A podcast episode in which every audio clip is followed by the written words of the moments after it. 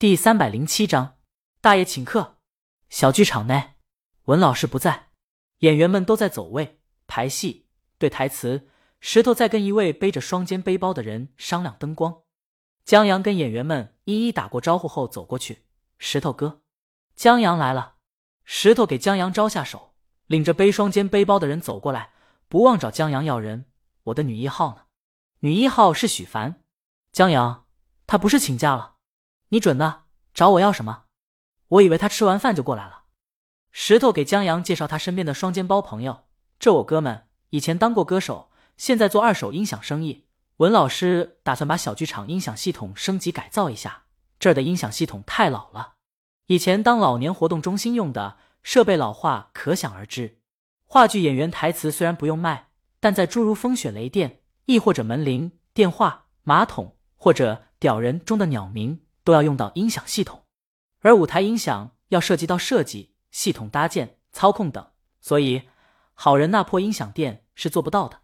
石头这朋友是专业的，石头又把江阳介绍给他。江阳，你好。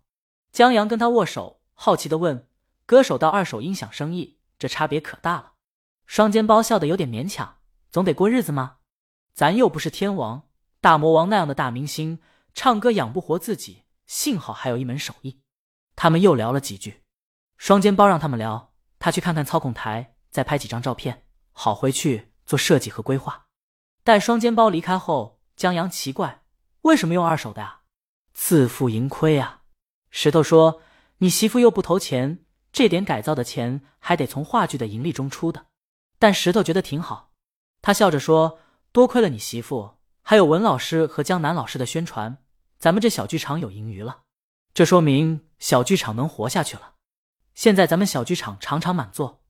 石头得意的说：“等过了这段时间，待区里的孵化基金定下来，文老师还想试下大剧场，开启巡演呢。就是剧目太少了。哎，你什么时候再写一部？石头还惦记着《暗恋桃花源》呢。等一等吧。江阳现在有点怕了，硬去记忆中挖掘，还是想着顺其自然。再说摊子一下子摊太大了，本来鸟人还有许多演员不尽如人意呢，到时候还得再找演员。行，听你的。石头听这意思，也知道以后话剧团的独立得稳扎稳打的走，当心再失业。哦，对了，江阳让石头挑选两个年轻演员，有偶像气质的拍广告。百联商超的周年庆广告并没有指定要请明星。就让话剧团的演员磨练下演技吧。江阳在跟石头商量一会儿以后，往外走，不等出门，就听见鼓手猛张飞说：“三哥，是不是让江爷给咱们换一首歌？”他倒不是觉得这歌不好，这首歌挺好的，但觉得这风格有一首就行了。你看昨天演出，路人差点直接把咱们送进心理诊所。贝斯手红山却觉得这两首歌很好，够劲，这才是正宗土窑。你当菜市场买菜呢？三哥让猛张飞别说了，江爷给咱们两首歌就不错了。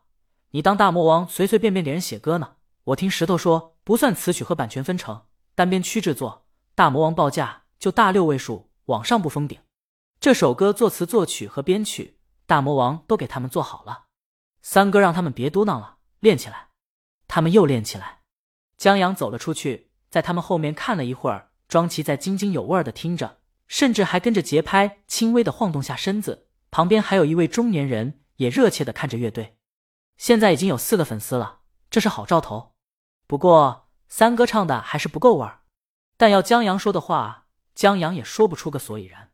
大魔王的音乐细胞是一点儿也没传给他。昨天在安全的前提下，他和李玉双方就生物信息进行了友好、亲切且双方都满意的交流。江阳走过去，三哥见他出来了，招呼大家休息一下。他朝江阳走过来。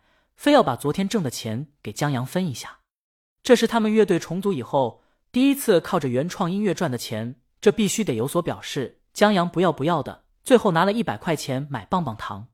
小子，小子，后面有个老头在叫，不知道在叫谁。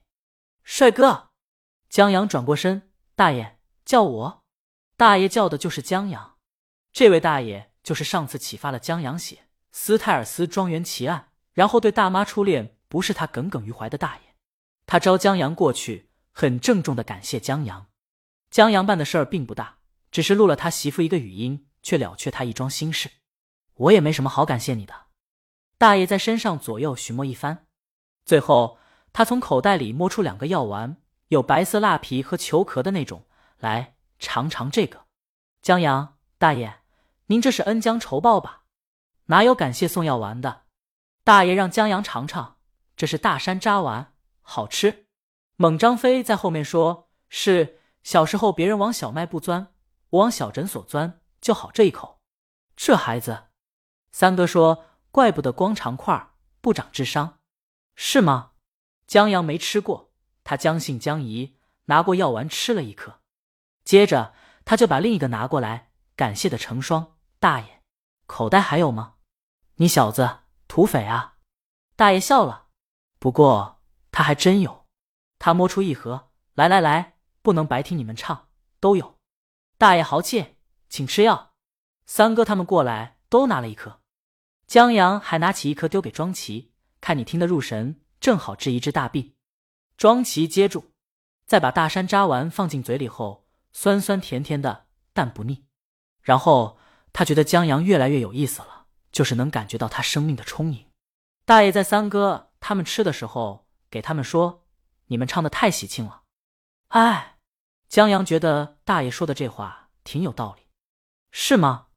三哥互相看了一眼，又去排练了。江阳抬手看了一眼手表，他挺喜欢这热闹的，可惜时间不早了。他走到听得入神的庄奇身边：“咱们走吧。”庄奇忽然问：“这乐队招不招人？”嗯。江阳意外的看他招啊，节奏吉他石头在小剧场当副导演呢，然后还差一个会葫芦丝和唢呐的民乐手。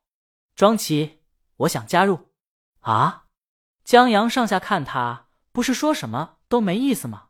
庄梅都误以为他抑郁了，怎么跟着他溜达一圈，病就好了？不知道他能治病，还是二手乐器治病？江阳，你会吉他？庄奇摇头。你会唢呐？庄奇摇头。江阳，那你玩个蛋。庄奇，我可以当经纪人。江阳想了想，这好像也行。庄奇本身就是从电视台出来的，你学什么来着？